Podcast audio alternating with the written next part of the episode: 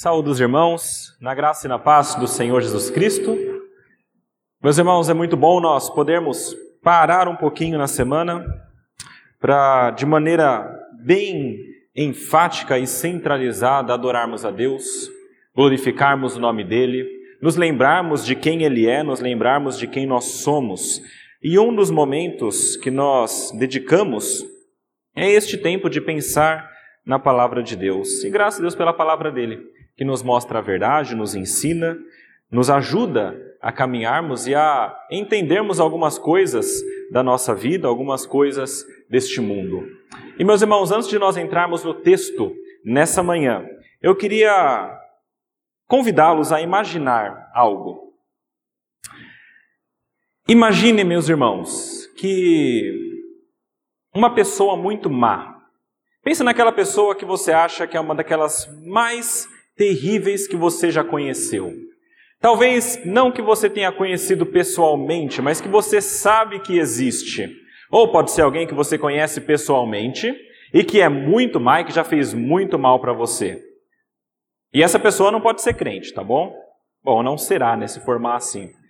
Essa pessoa que é má dessa maneira, que faz coisas terríveis dessa maneira, eu queria que você fosse honesto com você mesmo e dissesse, não para mim, então pode ser bem honesto, qual que é o seu desejo para essa pessoa? O que você quer para ela? O bem? Que ela fique muito bem? Ou que ela seja julgada por Deus? Que uma hora Deus venha e de fato exerça o julgamento dele sobre ela para que ela sofra e pague por todo o mal que ela tem feito? Qual é será o teu sentimento com essa pessoa? Deixa eu ir além um pouquinho. Imagine que de fato essa pessoa foi condenada por Deus. Teu coração se alegra nesse momento? Você fica feliz com isso, porque finalmente ela foi condenada? Agora rebobina um pouquinho. Deixa eu propor uma outra ideia.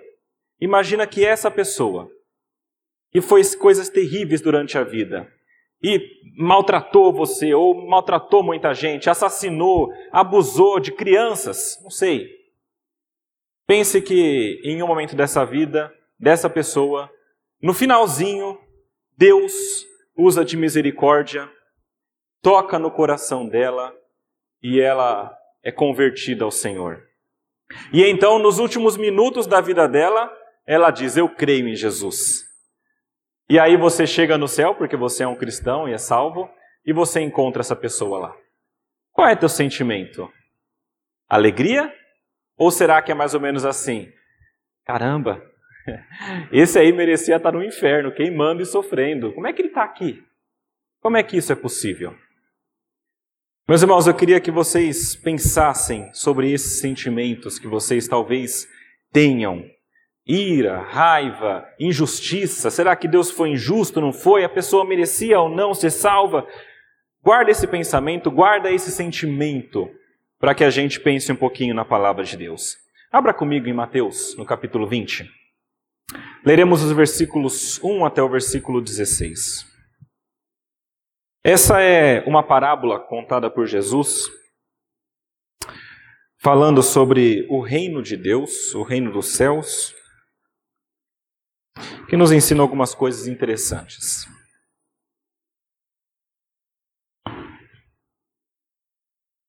Mateus 20, versículos 1 até o 16. Eu vou ler na versão revista e atualizada, mas os irmãos podem acompanhar na nova Almeida, não há nenhum problema. Diz assim a palavra de Deus: Porque o reino dos céus é semelhante a um dono de casa que saiu de madrugada para assalariar trabalhadores para sua vinha. E tendo ajustado com os trabalhadores a um denário por dia, mandou-os para a vinha. Saindo pela terceira hora, viu na praça outros que estavam desocupados, e disse-lhes: Ide vós também para a vinha, e vos darei o que for justo. Eles foram. Tendo saído outra vez perto da hora sexta e da nona, procedeu da mesma forma.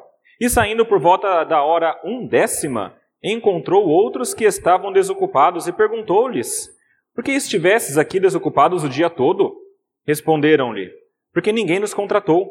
Então lhes disse ele: Ide também vós para a vinha. Ao cair da tarde, Disse o senhor da vinha ao seu administrador: Chama os trabalhadores e paga-lhes o salário, começando pelos últimos, indo até os primeiros. Vindo-os da hora undécima, recebeu cada um deles um denário. Ao chegarem os primeiros, pensaram que receberiam mais, porém também estes receberam um denário cada um. Mas tendo-o recebido, murmuravam contra o dono da casa, dizendo: Estes últimos trabalharam apenas uma hora, contudo os igualastes a nós que suportamos a fadiga e o calor do dia? Mas o proprietário, respondendo, disse a um deles: Amigo, não te faço justiça. Não combinaste comigo um denário? Toma o que é teu e vai-te, pois quero dar a este último tanto quanto a ti. Porventura não me é lícito fazer o que eu quero do que é meu? Ou são maus os teus olhos, porque eu sou bom? Assim, os últimos serão os primeiros e os primeiros serão últimos, porque muitos são chamados, mas poucos escolhidos. Até aí, a palavra de Deus. Vamos fazer uma oração, meus irmãos. Senhor nosso Deus, nosso Pai, agradecemos a Ti pela Sua palavra. Pedimos, Pai, que esta parábola de Cristo nos mostre coisas que sejam relevantes para a nossa vida e nos ajude a compreender também o nosso coração e a vivermos uma vida que agrada a Ti, Pai. Pedimos isso crendo no Senhor em nome de Jesus. Amém. Meus irmãos, antes da gente entrar de fato nessa parábola, eu queria só dar um contexto para vocês, especificamente sobre as coisas que Mateus está trabalhando aqui. Na verdade, se vocês voltarem desde o capítulo 16 até aqui, Mateus tem trabalhado alguns temas grandes que são bastante importantes e que dizem respeito a essa parábola. Quatro temas, para ser mais exato, que eu gostaria de ressaltar. Tem outros, mas esse eu gostaria de ressaltar. Um deles é os sacrifícios de quem quer seguir a Jesus. Isso está lá no capítulo 16, versículos 24 a 28, naquele texto que Jesus fala que a gente deve tomar a cruz né, e seguir a Jesus. Então, ah, deixa suas coisas e siga Cristo. Essa é a ideia de você se abnegar buscando ao Senhor. Essa é uma das ideias. Então, dos sacrifícios de quem quer buscar e seguir a Jesus. Um outro grande tema que aparece aqui nesse no texto de Mateus é aquela ação misericordiosa de Deus na salvação. E isso está um pouquinho para frente quando Mateus escreve aquela parábola falando sobre o credor incompassivo. E a parábola é mais ou menos assim: um homem devia muito dinheiro, mas muito. Era algo assim que ele não conseguiria pagar. Imagina que você, na sua condição, tem que pagar um bilhão de reais para uma pessoa. A maioria de nós não conseguiria. Tem alguns que sim. Aí, se você consegue, imagine que é 10 ou 20 bilhões. É algo que você não consegue pagar. E então diz a palavra de Deus que ele fala com aquele rei, e o rei misericordiosamente olha para ele e diz: Ok, eu vou perdoar a tua dívida. E diz a palavra que este homem que foi perdoado voltou para casa e encontrou um outro que devia, sei lá, 10 mil reais, 5 mil reais, bem menos do que ele devia. E esse homem não tinha como pagar, e este homem que foi perdoado pega ele pelo colarinho e fala: vai ter que pagar sim, e se não pagar, vai para a prisão. Ele mandou ele para o cárcere. Essa é a parábola do credor incompassivo. Quando o rei fica sabendo, ele fica doido e ele pune este homem também. Meus irmãos, é a ideia de que é, é Deus ah, tem uma ação misericordiosa, nos perdoando por aquilo que é imperdoável e que a gente não consegue pagar. É claro que essa parábola tem outra aplicação ainda, que é a principal dela, que é a questão do perdão, que como Deus nos perdoa, nós perdoamos também. Tem mais um terceiro grande tema que eu acho bem interessante, que é o tema da reversão da lógica humana. O que eu quero dizer com isso? É, quando aparece na Bíblia algumas vezes ah, que o menor será maior do que, do que ele, ou que o último será o primeiro. Isso aqui está no capítulo 18, por exemplo, quando fala que o maior é, que o, é aquele que se humilha como criança. Então, aquele que é humilde se humilha como criança é maior do que o outro. Ou quando, por exemplo, no capítulo 20, Jesus diz que quem quer ser o primeiro deve servir. Então, isso invertendo a lógica humana. No nosso mundo, o primeiro é o servido, mas na lógica de Deus, o que serve, esse é o primeiro. Esse é o terceiro grande tema que aparece aqui. E o quarto grande tema que aparece aqui é quem pode entrar no reino dos céus. É a questão da salvação. Então, no capítulo 18, existe uma parábola, que é a da ovelha perdida, bastante interessante, mostrando como Deus se preocupa com cada um de nós, daqueles que são dele, e inclusive aqueles que saem, ele vai atrás e busca, porque ele se importa com cada um e aqueles que são dele ficarão com ele. É Deus quem opera essa salvação. E aqui no capítulo 19, que é um pouquinho antes desse que a gente leu, fala das crianças. E diz assim: Das crianças é o reino dos céus. Mas como é difícil entrar um rico no reino dos céus. Meus irmãos, estes quatro temas eu trouxe para vocês, só repetindo: sacrifício de quem quer seguir a Jesus, a ação misericordiosa de Deus na salvação, a reversão dessa lógica humana, primeiro último, último primeiro, e quem pode entrar no reino dos céus. Esses quatro temas estão contidos ah, neste capítulo 19, que desemboca na parábola que a gente leu. Toda parábola da palavra de Deus, ela não vem como uma parábola só contada por ser parábola. Ela sempre vem para explicar alguma coisa. Então, o capítulo 19 de Mateus contém aquilo que Jesus quer explicar quando ele conta essa parábola. Abra aí no capítulo 19 de Mateus, só para você acompanhar comigo todas essas ideias que a parábola quer trazer para nós. Se vocês olharem, ali no versículo 23, não, no versículo 13, perdão, fala desse texto que eu falei das crianças sendo abençoadas por Jesus. E no versículo 14 diz: Jesus, porém, disse: Deixai os pequeninos, não os embaraceis de vir a mim, porque de tais é o reino dos céus. Logo depois desse texto, que fala que das crianças é o reino dos céus, tem o texto do jovem rico, que foi lido aqui na liturgia. E o texto do jovem rico parece que fala o contrário. E olha que interessante, como que reverte também a lógica humana. O jovem rico, que era alguém que cumpria a lei, fazia as coisas direitinho, chega até Jesus e fala: Senhor, o que eu tenho de fazer para ser salvo? E Jesus diz: Olha, cumpre os mandamentos. E ele fala: Eu estou cumprindo tudo, eu faço todas as coisas desde muito jovem. E Jesus olha para ele, Jesus que já conhece o coração, diz: Ok, então vai, vende as suas posses, suas terras, dá para os pobres e me segue. Aí diz a palavra de Deus que o jovem rico, ele fica muito triste, porque ele era dono de muitas posses. E aí chega no versículo 23, meus irmãos. O versículo 23 é quando Jesus vai comentar isso com os discípulos. E aqui, do versículo 23 até o versículo 30, tem esses quatro temas aparecendo, esses quatro grandes temas que eu falei. Primeiro fala sobre a salvação, veja só. Versículo 23 diz assim: Então Jesus disse aos seus discípulos: Em verdade vos digo que um rico dificilmente entrará no reino dos céus. E ainda vos digo que é mais fácil passar um camelo pelo buraco de uma agulha do que entrar um rico no reino de Deus. Ouvindo isto, os discípulos ficaram grandemente maravilhados e disseram: Sendo assim, quem pode ser salvo? Aqui Mateus está falando sobre a salvação. E ele diz: para o rico é impossível. Porque é impossível passar um camelo no buraco de uma agulha. Mas não é só para o rico.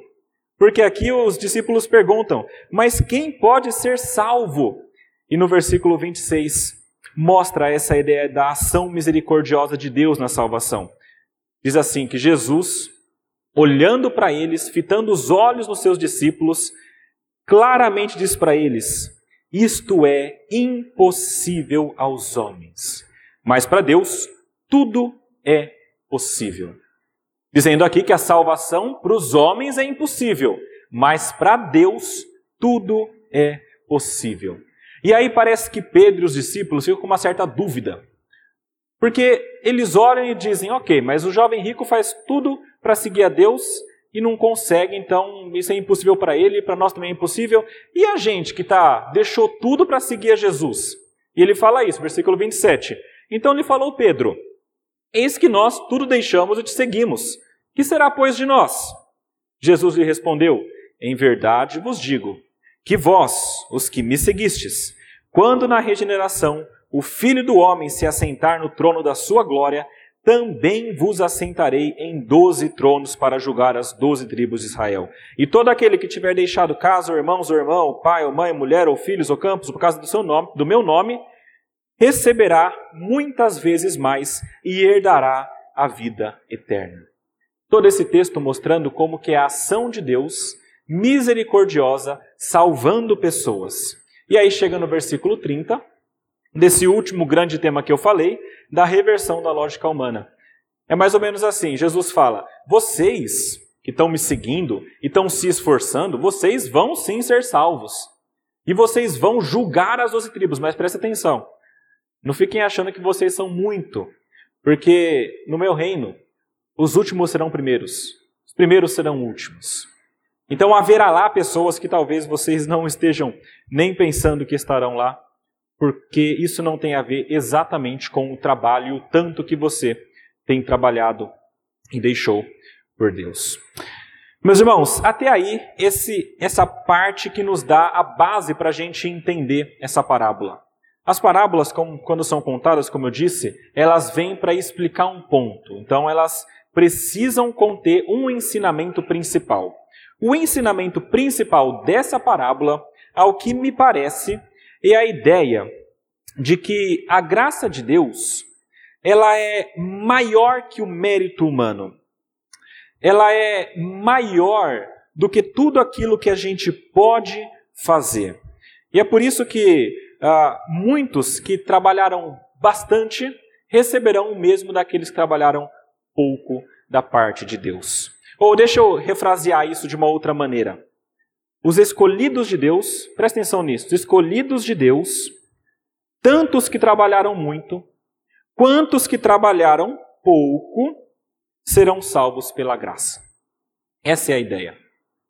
O escolhido de Deus, veja bem o que eu estou falando, o escolhido de Deus Tantos que trabalharam muito, quantos trabalharam pouco, estes serão salvos pela graça de Deus e não pelo trabalho deles. E quando a gente entende essa ideia principal, a gente consegue ler essa parábola entendendo algumas outras verdades importantes. E agora eu queria me deter com vocês ah, em algumas verdades que essa parábola ensina sobre Deus. Então aqui a gente já entendeu qual é o contexto, já entendeu o que, que Jesus quer dizer, ele quer explicar o que significa os últimos serão primeiros, quando ele conta essa parábola, e ele quer demonstrar que é mais importante e maior a graça de Deus do que o mérito humano.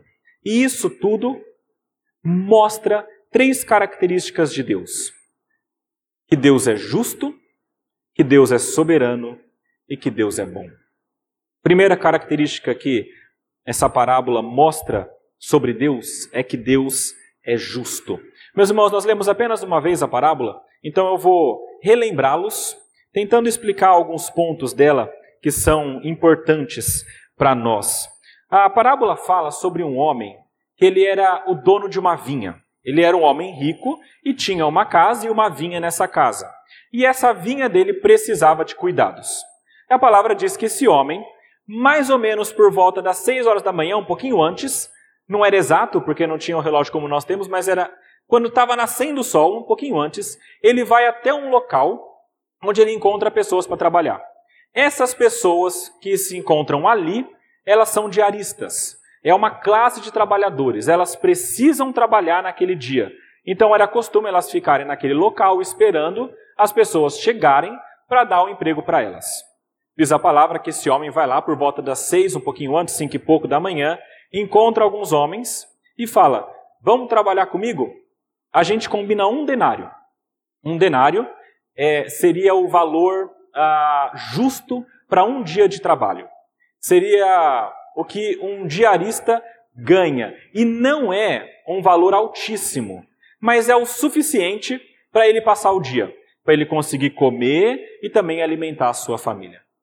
Estes homens concordam, falam: ok, eu vou trabalhar por um denário, um, um salário justo, eu vou com vocês. E ele foi, eles foram para a vinha no início do dia e começaram a trabalhar. A história conta que depois de três horas mais ou menos, né, ele, ele mais ou menos por volta das nove da manhã, ele vai nesse mesmo local e encontra outras pessoas. E ele fala: Olha, vai lá trabalhar também vocês. E eu vou pagar o que é justo. Veja que agora ele não diz que vai ser um denário, ele diz: vou pagar o que é justo. E os homens vão. Fala, ok, mas pagar o que é justo eu vou. e eles vão trabalhar. Depois ele volta mais duas vezes, de três em três horas. E aí ele volta depois, de novo meio-dia, depois ele volta. E, e, chegando lá, ele encontra essas pessoas e diz o seguinte: ah, Olha, vocês que estão aqui, vamos comigo também, que vocês vão trabalhar e vocês vão receber o que é justo. Ok, então foram muitos homens, muitos trabalhadores para a vinha. E aí chega no último grupo. E esse grupo aqui é interessante, é importante a gente entender o que, que significa eles. Mas o, o senhor da vinha, faltando mais ou menos uma hora para acabar o expediente, ou seja, por volta das 5 da tarde, né, ele chega naquele local, acabando a hora, já escurecendo, e ele fala: vocês estão fazendo aqui? Ninguém deu emprego para vocês? Vocês estão precisando de emprego e ninguém deu? Ok, vai lá também trabalhar na minha vinha. Veja que aqui ele não diz nem que vai dar um denário e nem falou que vai dar o que é justo, só falou, vai trabalhar. E diz a palavra que eles vão. Chegando na vinha, eles começam a trabalhar, acaba o dia, e veja que tem aqueles que trabalharam muito, desde as seis da manhã até as seis da tarde, mais ou menos, 12 horas trabalhando no sol ardente. Tem que trabalhar um pouquinho menos, menos, e teve esses que trabalharam uma hora, mais ou menos, sem o sol ardente, com bastante tranquilidade. E aí o dono da vinha fala pro, pro mestre que estava ali também, aquele que administrava, e diz: Olha, vai lá e paga para eles começando dos que vieram por último até os primeiros, e paga um denário para cada um. E lembra que um denário é o valor justo para um dia de trabalho. E começou a pagar os que trabalharam uma hora, trabalharam quatro horas, três horas, por aí foi, até chegar nos primeiros. O que aconteceu? Os primeiros, olhando, quem trabalhou pouco ganhar um denário, começaram a pensar: quando chegar na gente, a gente vai ganhar muito dinheiro. Porque é a gente que trabalhou mais todo mundo. E se eles estão recebendo um denário, a gente vai receber muito mais. E quando chegou neles, a palavra diz que eles receberam também um denário. Meus irmãos, veja que aqui é o momento em que gera a crise. Porque esses homens trabalharam muito, viram que trabalharam pouco e disse: como é que eles ganharam igual a gente? A gente trabalhou muito mais tempo e sofreu muito mais que eles, no sol ardente, na fadiga, e eles ganham igual a gente. Como é que pode isso?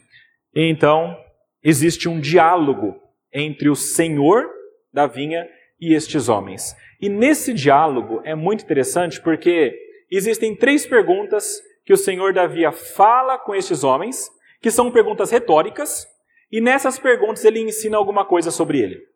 Ele ensina alguma coisa sobre o senhor da vinha e também ensina alguma coisa sobre Deus. As perguntas são mais ou menos assim: ah, Eu não estou fazendo injustiça com você, você não combinou comigo um denário? Essa é uma das perguntas. Você não combinou um denário?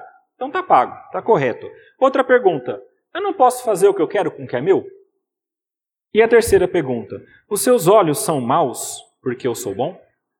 E nessas três perguntas, meus irmãos, que estão aí na parábola, a, a partir aí do versículo 12, mais ou menos, que é quando começa a discussão, essas perguntas nos trazem esses ensinamentos sobre Deus e sobre o Senhor da vinha. E veja, meus irmãos, eu não quero dizer aqui que o Senhor da vinha é Deus em todos os aspectos, tá bom? Estou só dizendo que o Senhor da vinha tem algumas características que são também características de Deus. Veja lá, primeira das, dos ensinamentos sobre o Senhor da vinha e sobre Deus. O Senhor da vinha era um homem justo. Quando ele fala com a, aqueles que foram os primeiros, disse: Amigo, e amigo aqui não, não se engane, não é, um, não é um jeito caridoso de falar com a pessoa. As duas vezes que aparece amigo aqui em Mateus é para é exortar a pessoa. Uma vez é com Judas, né, que chegou lá para dar um beijo em Jesus e fala: Amigo, que, por que está aqui? E Judas vai lá e dá um beijo nele para atrair Jesus. Ele já sabia sobre isso. E a outra é mais um momento de uh, exortação da parte de Jesus. E ele fala: Não te faço injustiça. Não combinaste comigo um denário? Meus irmãos, como eu disse, esse senhor da via é justo. Eu falei que o salário ajustado era um denário, e esse era um salário justo para aquele tempo. Ah, o senhor da vinha não queria explorar essas pessoas. O que eles trabalharam, ele disse que pagaria, e ele fez esse pagamento, mostrando que ele é justo. Ele pagou de acordo com isso, e ele pagou não só o valor correto, mas na hora correta. É muito interessante porque o texto fala que Chegando ao fim do dia, então o senhor da vinha paga para eles. Por que é importante isso? No versículo 8 fala: Ao cair da tarde, o senhor da vinha veio e pagou. Deuteronômio 24, 15, existe uma instrução para o povo de Deus e aqueles que seguem a, a lei. E diz assim: No seu dia lhe darás o seu salário, antes do pôr do sol, porque é pobre, e disso depende a sua vida, para que não clame contra ti ao Senhor e haja em ti pecado. Então, quando ele paga no fim do dia, lá em Deuteronômio 24, 15, mostrando isso, ele está cumprindo a vontade de Deus e mostrando que ele também é justo. Ele cumpriu aquilo que é esperado de um homem que seguia a Deus. Não só isso, mas a fama dele era de um homem justo. E isso fica muito claro quando a gente observa o modo como ele chama os trabalhadores. Nos primeiros, ele acordou um denário. Para os outros, ele falou: vai lá que eu pago o que é justo. E eu fico pensando: quantos de nós, quantos de vocês se alguém viesse, te oferecesse um emprego e falasse: trabalha para mim, eu vou te dar o que é justo. Quantos de vocês iriam? Será que a gente vai, se alguém só falar que vai pagar o que é justo, só a gente confiar muito na pessoa? Não, isso aqui eu confio, eu sei que é uma pessoa justa a pagar o que é correto. Esse homem tinha fama de ser um homem justo. E sim, simplesmente ele era conhecido por isso. Por isso que essas pessoas vão e trabalham. E os últimos, como eu disse, ele nem fala para pagar o que é justo, eles vão mesmo assim, porque eles sabem que este homem é justo. Claramente ele é justo. Mas é interessante porque a parábola mostra que, apesar da sua fama de justo, apesar de fazer todas as coisas corretamente, com justiça, chega no versículo 12, naquele embate que eu, que eu falei para vocês, e existe a discussão com os primeiros. E os primeiros reclamam e murmuram. E aqui não é só uma murmuração é, de uma vez, que ele ah, reclamou e parou.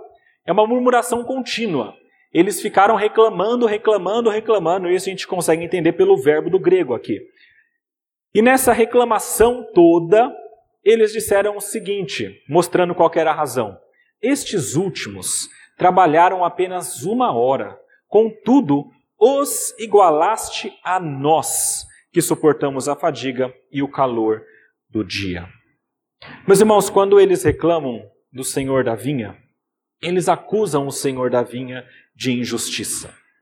Porque está dizendo que eles trabalharam muito e os outros pouco, e eles suportaram toda a fadiga e o calor do dia. Mais ou menos assim, nós merecemos mais. E o Senhor está sendo injusto porque o Senhor deu isso para eles e não deu mais para nós que merecíamos mais. Nós trabalhamos mais tempo, nós trabalhamos no período mais difícil, trabalhamos embaixo do sol e a gente merece mais. E até que faz sentido, né? Se a gente pensar, poxa, trabalharam mais mesmo. Faz um pouco de sentido na nossa mente pensar sobre isso. Uma lógica simples: mais trabalho, mais tempo trabalhado, mais dinheiro ou maior a sua recompensa. É igual você imaginar, tentar trazer aqui você para o seu trabalho. Você trabalha 8 horas por dia, 40 horas por semana e ganha um salário no final do mês. E aí chega alguém e é contratado na mesma empresa que você está. Só que ele é contratado num novo regime, num novo tipo de contratação. Gente, não sei se é possível no CLT no Brasil, não faço ideia, mas imagina que é. E ele é contratado nesse novo regime, de novo, nova maneira, só que agora ele não trabalha 8 horas, trabalha 6 horas. Ele trabalha seis horas por dia e todos os dias. Só que ele tem uma folga de vez em quando na semana, faz home office também e tal. E aí, chega no final do mês, você recebe um salário, trabalhando 8 horas, 40 horas por dia, e ele recebe a mesma coisa no final. Qual que é o sentimento teu? Não é um sentimento de injustiça, parece que ele está trabalhando menos e ganhando tanto quanto eu estou ganhando. Peraí, tem alguma coisa que parece que está errada. Parece que esse foi o sentimento destes homens e parece de alguma maneira que faz algum sentido. Mas existe um grande erro na parte do julgamento desses homens. E o grande erro deles é eles não estarem olhando para o modo como o Senhor da vinha trata eles, mas estarem olhando como o Senhor da vinha está tratando o outro e se comparando com o outro. Então o problema aqui é que eles estão olhando para o lado e não olhando para Deus. Eles estão olhando como que o Senhor da vinha está trabalhando com os outros, mas não está olhando como que o Senhor da vinha está trabalhando com eles. E isso aqui, meus irmãos, tem uma palavra muito clara, que é inveja. No versículo 15, veja que está escrito: Ou são maus os teus olhos, porque eu sou bom. Essa ideia de olhos maus tem uma conotação de inveja, justamente. É a ideia assim: você está com inveja porque eu estou sendo bom, mostrando que estes homens, na verdade, eles não estão vendo uma injustiça no modo como o Senhor da vinha trabalha com as pessoas. Eles estão vendo ah, as pessoas tendo mais vantagem do que eles. Então, não é que eles estão buscando justiça, eles estão buscando vantagem. Eles estão buscando trabalhar menos e ganhar mais. É isso. Não é justiça, é vantagem. E aí o Senhor da vinha conversa com eles e mostra claramente que, na verdade, eles combinaram um denário e não havia injustiça nenhuma da parte do Senhor da vinha. Meus irmãos, da mesma forma como o Senhor da vinha trabalhou com estes homens, Deus também é justo para conosco. A palavra diz em vários lugares. Salmo 7, versículo 11 diz: Deus é justo juiz. Salmo 116, versículo 5: Compassivo e justo é o Senhor. E, por exemplo, Daniel, capítulo 9, versículo 14: Justo é o Senhor em todas as suas obras que faz. Deus é justo. E eu pergunto para você: quantas vezes, preste atenção, quantas vezes, sendo Deus justo, você o acusou de ser injusto? Não, pastor, eu não, de modo algum. Como eu faria isso? Nunca. Será? Talvez de maneira tão clara, não. O Senhor é injusto, talvez não. Mas e quando aquelas vezes que você pergunta para Deus, Senhor, por quê? Por que é que está acontecendo isso comigo? Eu que tenho sido tão bom, tenho seguido as suas vontades? Por que é que essas coisas estão. Por que é que eu não recebi aquilo que eu queria tanto? Porque minha vontade não está acontecendo. Meus irmãos, sempre que a gente pergunta esse porquê para Deus, é uma demonstração de que talvez o nosso coração esteja querendo acusar Deus de ser injusto. Porque quando a gente faz isso, a gente está dizendo o seguinte: olha, no meu entendimento, eu merecia isso. O Senhor não está me dando. Eu quero entender por quê. Me fala. Eu lembro de Jó. Jó é, era um homem justo, né? Tinha as coisas e aí Deus permitiu muita coisa acontecer com ele. Então ele fala que ele quer uma audiência com Deus. Ele, ele quer saber o porquê. Ele chama a Deus, eu quero uma audiência. E Deus vai conversar com ele no redemoinho. E, e nessa conversa ele mostra que Deus é muito maior que ele, que ele é pequeno e que Deus faz a vontade dele, que ele, ainda assim, ele é abençoado por Deus. No final das contas, ele recebe o dobro daquilo que ele tinha. Mas mostrando que existe no nosso coração, muitas vezes, um sentimento de que Deus está sendo injusto. E este sentimento, muitas vezes, é expresso por esses questionamentos nossos. Por que é que Deus está fazendo isso comigo? Por que é que eu não estou recebendo aquilo que eu mereço receber? Como eu, que tenho feito coisas tão perfeitas, como que o Senhor permite que isso aconteça? Meus irmãos, quando nós fazemos isso, nós estamos tornando a justiça de Deus, na nossa concepção, menor do que a nossa. A gente está falando que a nossa justiça, o que a gente entende como justiça, é maior do que a justiça de Deus. E deixa eu só explicar uma coisa. Eu não quero dizer que você não pode clamar a Deus, se abrir com Deus, falar com Ele, tentar compreender as coisas, não é isso. Mas olha teu coração quando você fizer, para você não extrapolar. Porque é fácil a gente cair para um lado e para outro, ah, acusando Deus de coisas que são perigosas se nós fizermos. Bom, Deus é justo. E com relação à salvação? Lembra que no começo eu falei para vocês pensarem sobre alguém que fez muitas coisas más e que talvez tenha nos machucado e depois essa pessoa foi salva? Pergunta é: o que você diria para Deus se em algum momento Deus fizesse uma obra na vida dessa pessoa ah, e, e, e que passou a vida te machucando e essa pessoa então se convertesse, fosse convertida por ele. Imagina que essa pessoa estivesse na igreja hoje, na sua frente, ouvindo a palavra ou louvando a Deus. Qual seria esse sentimento? Talvez de dúvida, né? Será que converteu? Acho que não converteu, não. É ruim. Esse aí não tem jeito. Ou será que seria de raiva? Como é que pode? Deus salva uma criatura dessa. Não é possível uma coisa dessa. Como, como é? E como será, como eu perguntei, no dia final, se essa pessoa aparecer lá no céu? E você olha para ela e fala: Eu achei que ela está no inferno padecendo agora, mas não, ela está aqui. Qual seria o seu sentimento? Ele merece é condenação.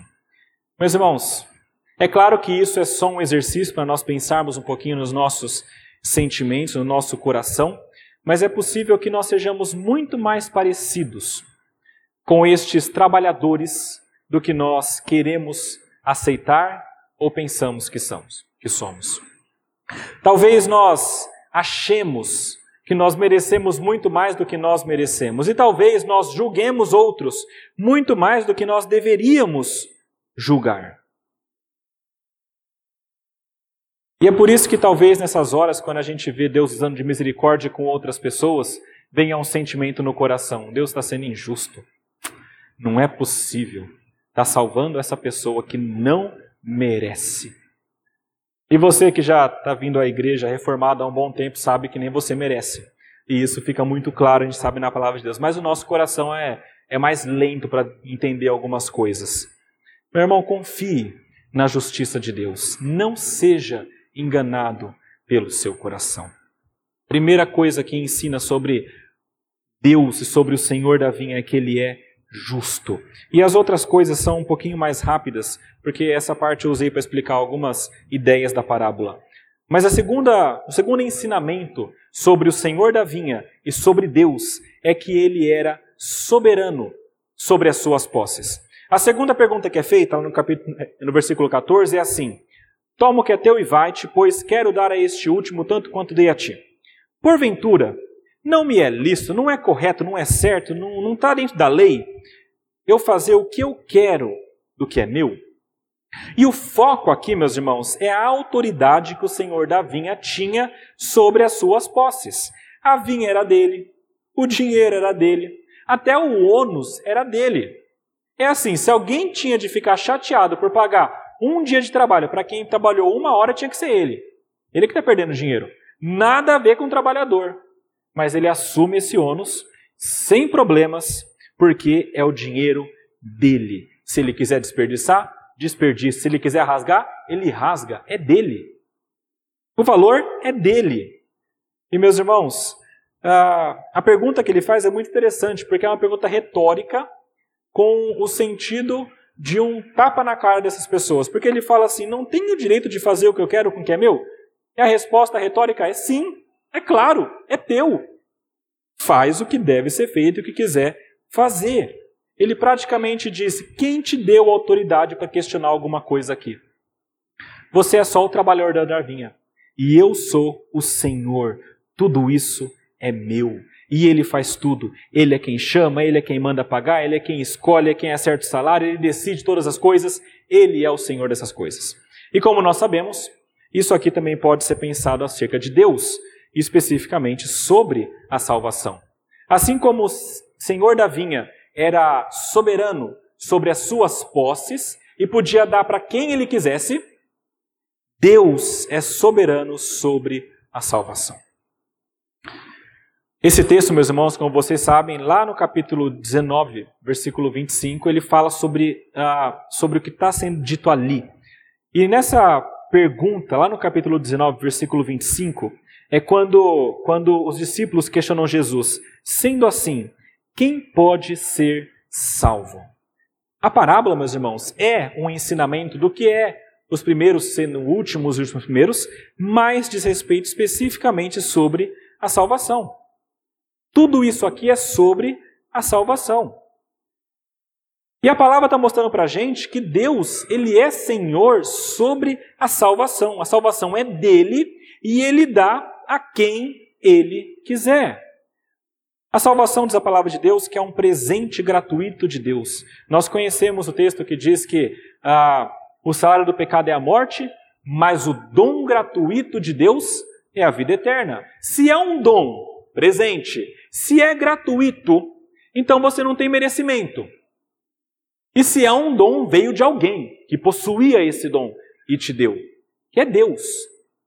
Então a salvação, sim, é algo que é de Deus. E vocês conhecem o texto lá em Efésios 2, quando diz que pela graça sois salvos mediante a fé, isso não vem de vós, é dom de Deus para que ninguém se glorie. É dom de Deus. Toda a salvação vem de Deus. Pense nos trabalhadores aqui, meus irmãos. O que seria deles sem o trabalho? Como eu disse, trabalhadores da vinha se encaixavam numa categoria de trabalhadores que não eram nem os servos, escravos. Os escravos eram aqueles que trabalhavam para ter comida e, e ficar na casa, ganhavam alguma coisa às vezes, mas eles eram obrigados a estar ali. E eles tinham uma certa segurança. Por quê? Apesar de serem escravos, servos, eles sabiam que iam ter onde dormir, o que comer e tudo mais, porque o Senhor ia cuidar deles. Existiam as outras classes mais superiores, aqueles que trabalhavam, ganhavam um pouquinho mais, que tinham posses, ok. E tinha essa categoria dos diaristas, trabalhadores diários aqui. E esses trabalhadores eram os que sofriam muito. Por quê? Eles iam comprar comida e ter sustento quando tinha trabalho. E quando tinha trabalho? Só Deus sabe. Eles iam para lá, esperar o trabalho, levar a maletinha, as suas ferramentas para conseguir trabalhar, e quando tinha trabalho, chamava. E a gente já viu aqui que a demanda era, era muito, uh, muito menor do que a oferta de trabalho. Então é assim, tinha muito trabalhador para pouco trabalho, pelo jeito, porque, porque o senhor da vinha voltou lá várias vezes, tinha gente lá ainda. Então veja que era uma situação difícil para estes homens. Sem esse trabalho que eles receberam, possivelmente, naquele dia, eles iam passar fome. Possivelmente, não só eles, mas a família deles passaria fome também. Aquele salário era necessário para aquele dia de alimento deles. E isso tem a ver tanto com esses trabalhadores, como eu já falei, e também com a salvação. Do mesmo modo como sem o trabalho eles não teriam sustento, não teriam com que comer, não teriam como sustentar a vida, ou seja, sem trabalho eles morreriam, da mesma maneira, sem a salvação de Deus, nós também morreremos. E nós precisamos que Deus nos dê isso. Isso significa que Deus é soberano sobre a salvação. E é claro, meus irmãos, nós entendemos isso. Como eu já falei, uma igreja reformada sabe, é pela graça. Deus é soberano, Ele tem os seus escolhidos. E é muito fácil e bonito nós falarmos isso, e na teoria parece tão fácil da gente falar, eu creio nisso, Deus é soberano. Mas, meus irmãos, é tão ah, notório quando eu converso com algumas pessoas, vendo que elas dizem isso com a boca, mas o coração está num conflito terrível com Deus. Elas falam, não, realmente é Deus soberano, mas no coração está assim, não é possível, Deus é injusto, o que, que é isso? Como é que pode Deus escolhe um, não escolhe outros e tal? Na prática, parece que é mais difícil muitos crentes compreenderem que Deus é soberano sobre a salvação. E quando muitas pessoas olham para essa verdade bíblica, elas caem num erro grande de fazer mais ou menos como os trabalhadores da vinha fizeram, de duvidar da justiça de Deus e dizerem então: Deus é injusto, porque está salvando uns e não está salvando outros.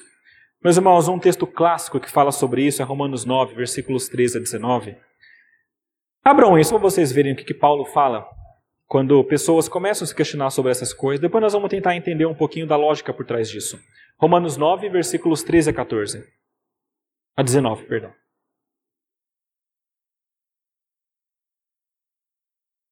Está escrito o seguinte aqui. É Paulo numa explicação sobre a salvação e sobre a escolha de Deus. E ele diz: Como está escrito, amei Jacó, porém me aborreci de Esaú. Que diremos, pois? Preste atenção, a pergunta: há injustiça da parte de Deus? Lembra os, os trabalhadores falando a mesma coisa, a mesma ideia. E a resposta: de modo nenhum. Por quê? Diz ele a Moisés: Terei misericórdia de quem me aprover ter misericórdia, e compadecer-me-ei de quem me aprover ter compaixão. Assim, pois, não depende de quem quer ou de quem corre, mas de usar Deus a sua misericórdia. A Bíblia é muito clara. É Deus que é o Senhor da salvação, é Ele quem vai dar a salvação para aqueles que Ele quiser dar a salvação, usando a misericórdia dele. E isso não é injustiça. Por que motivo? Porque veja, meus irmãos, se nós pensarmos bem, o que, que é o justo de Deus fazer com a humanidade? Veja que a palavra diz: o salário do pecado é a morte. E a palavra diz: ninguém que diz que não comete pecado está falando a verdade.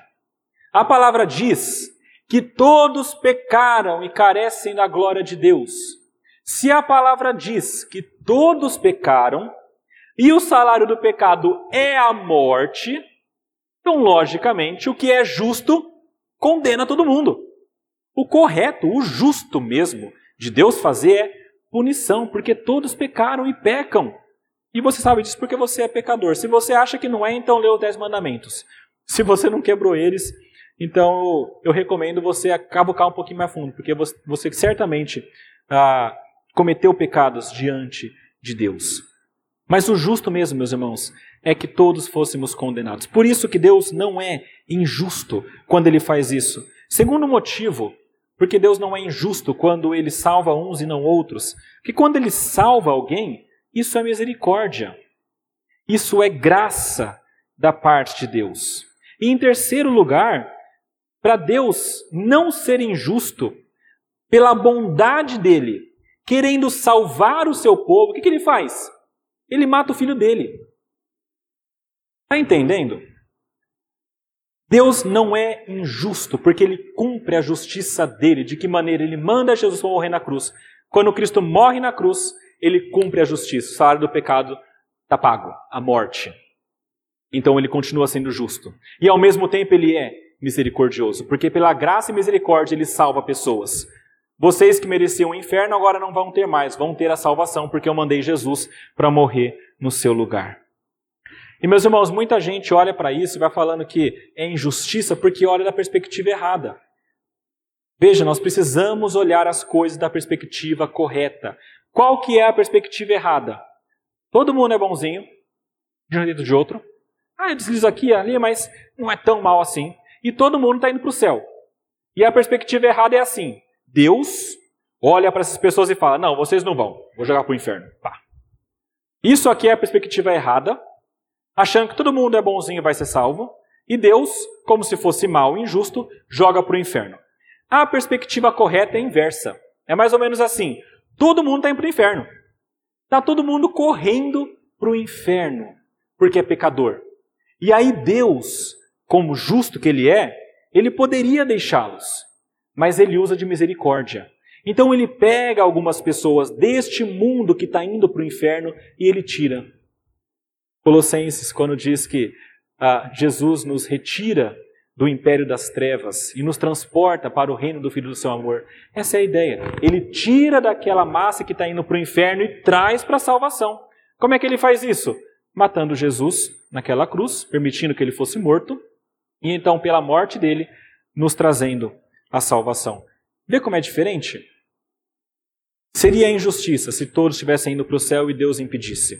Mas não é injustiça, porque está todo mundo indo para o inferno e Deus fala: vocês vão para o céu. É misericórdia. E uma coisa não anula a outra. Os trabalhadores entendiam que uma coisa anulava a outra e falavam: tá, olha, ele está usando de misericórdia, está sendo injusto. Mas a palavra mostra: não é. Ele pode ser justo e misericordioso. E é o que ele é.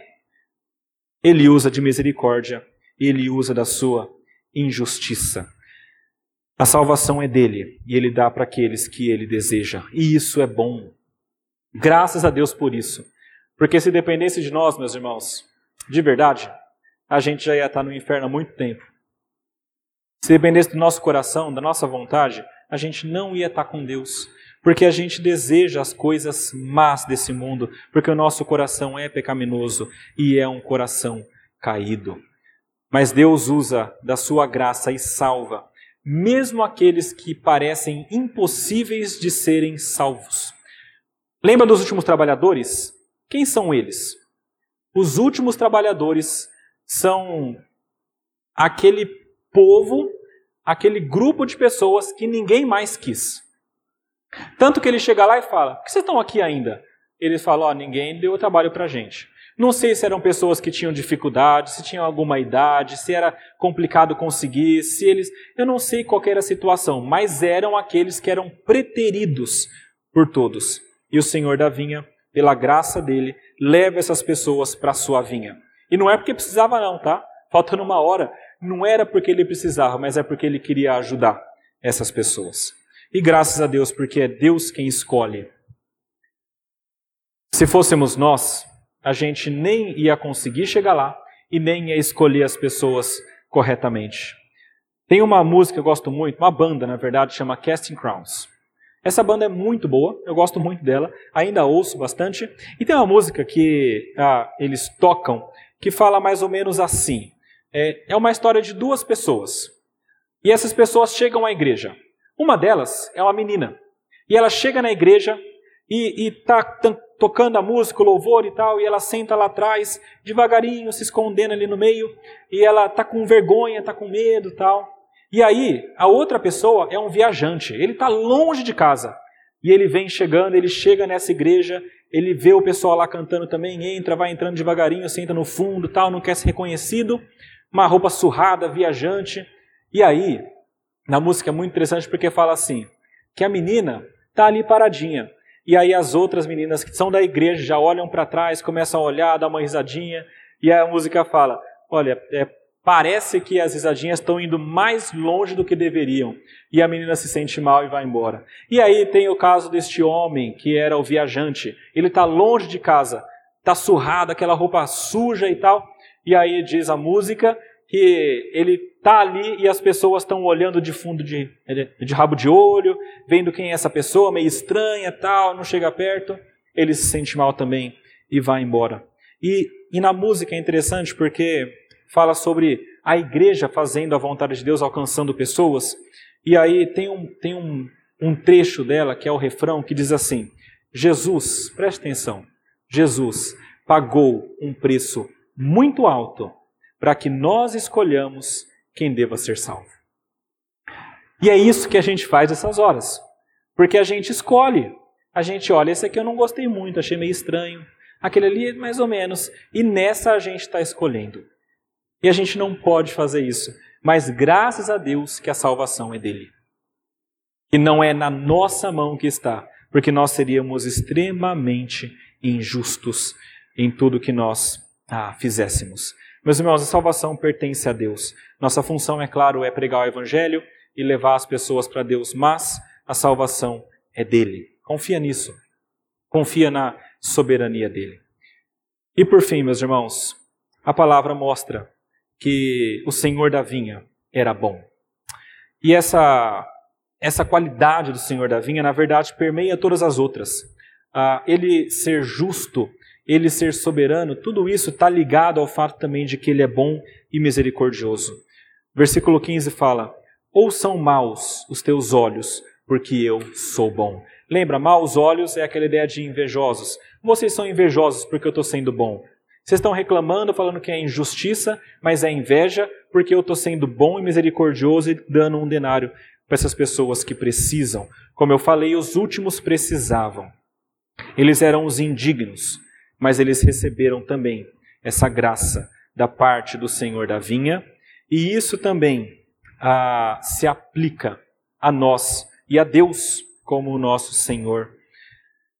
Meus irmãos, a parábola mostra que Deus, Ele escolhe e traz, inclusive, aqueles que parecem mais indignos. Ele vai naquele mercado e pega os indignos e traz. Vocês vêm também para trabalhar na vinha. Isso me lembra de Paulo falando aos Coríntios, quando ele fala, 1 Coríntios, capítulo 1, versículos 26 a 28. Paulo escreve assim: Não foram chamados muitos sábios, segundo a carne, nem muitos poderosos, nem muitos de nobre nascimento. Pelo contrário, Deus escolheu as coisas loucas do mundo para envergonhar os sábios. Escolheu as coisas fracas do mundo para envergonhar as fortes. E Deus escolheu as coisas humildes do mundo e as desprezadas e aquelas que não são para reduzir a nada aquelas que são. Meus irmãos, como eu disse, a lógica de Deus é meio inversa à nossa. E ele escolhe, inclusive, aqueles que não são para serem alguma coisa. Não neles mesmos, mas em Cristo. É por isso que Paulo mais à frente fala que nós somos muitas coisas em Cristo, apesar de sem Cristo não sermos nada. Deus é soberano sobre a salvação e ele faz isso por meio do seu filho. E ele é bom porque ele entrega a salvação de livre grado para nós. Meus irmãos, eu gostaria de trazer apenas três ideias de aplicação maiores para nós pensarmos. Já são cinco aqui. Primeiro, pensando em tudo isso, meus irmãos, o que Deus espera de nós é humildade. Por quê? Deus é o Senhor da salvação e não você. Lembra que ao homem é impossível, mas para Deus nada é impossível. É mais fácil passar um camelo no buraco de uma agulha, mas Jesus pode fazer isso. Então, humildade, porque Deus é quem dá a salvação.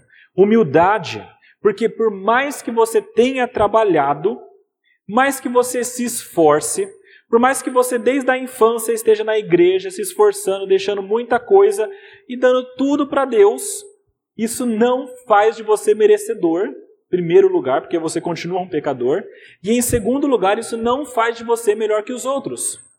Isso faz de você somente alguém muito agraciado por Deus, porque te chamou antes. A diferença é o tempo. E não pense que é porque seu coração é bom que você aceitou, porque é Deus que foi lá e tocou teu coração também. Então agradeça a Deus e seja humilde. E saiba que você não é, de maneira nenhuma, melhor do que aquela pessoa que você pensou no início dessa mensagem.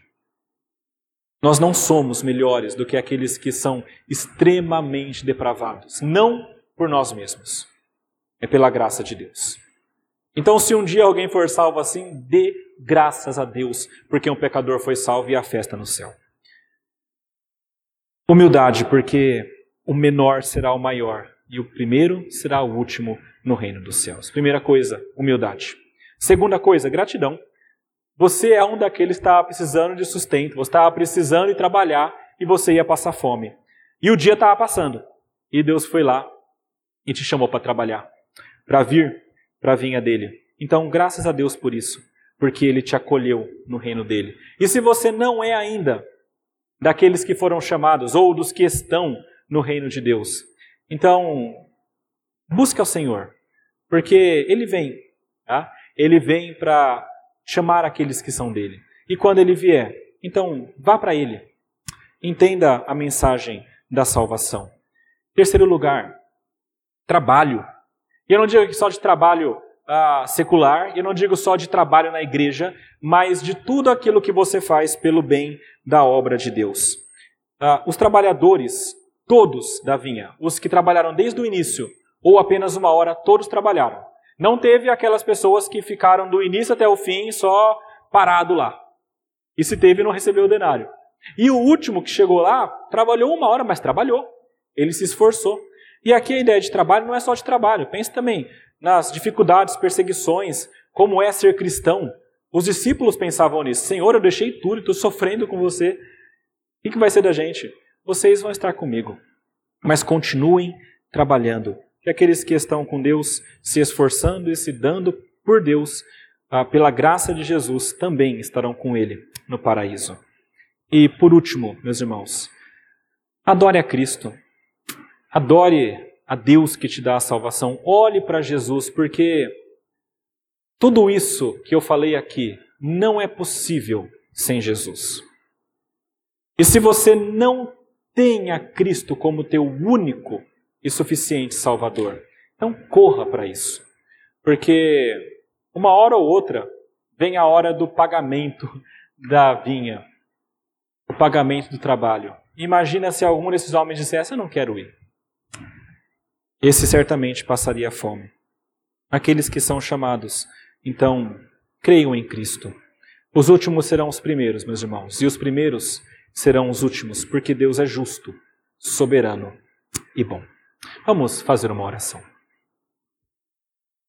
Senhor nosso Deus, nosso Pai, nós queremos agradecer a Ti pela Sua palavra que nos mostra como Tu és grandioso. Tua palavra nos mostra algumas qualidades que se referem ao Senhor. O Senhor é justo e nós cremos nisso. O Senhor é bom e nós cremos nisso. O Senhor é soberano sobre a salvação também e nós cremos nisso. Pedimos, Pai, tão somente que o Senhor nos afirme essa verdade no coração e nos ajude a respondermos da maneira adequada a quem Tu és e quem nós somos. Nós rogamos essas coisas em nome de Jesus. Amém.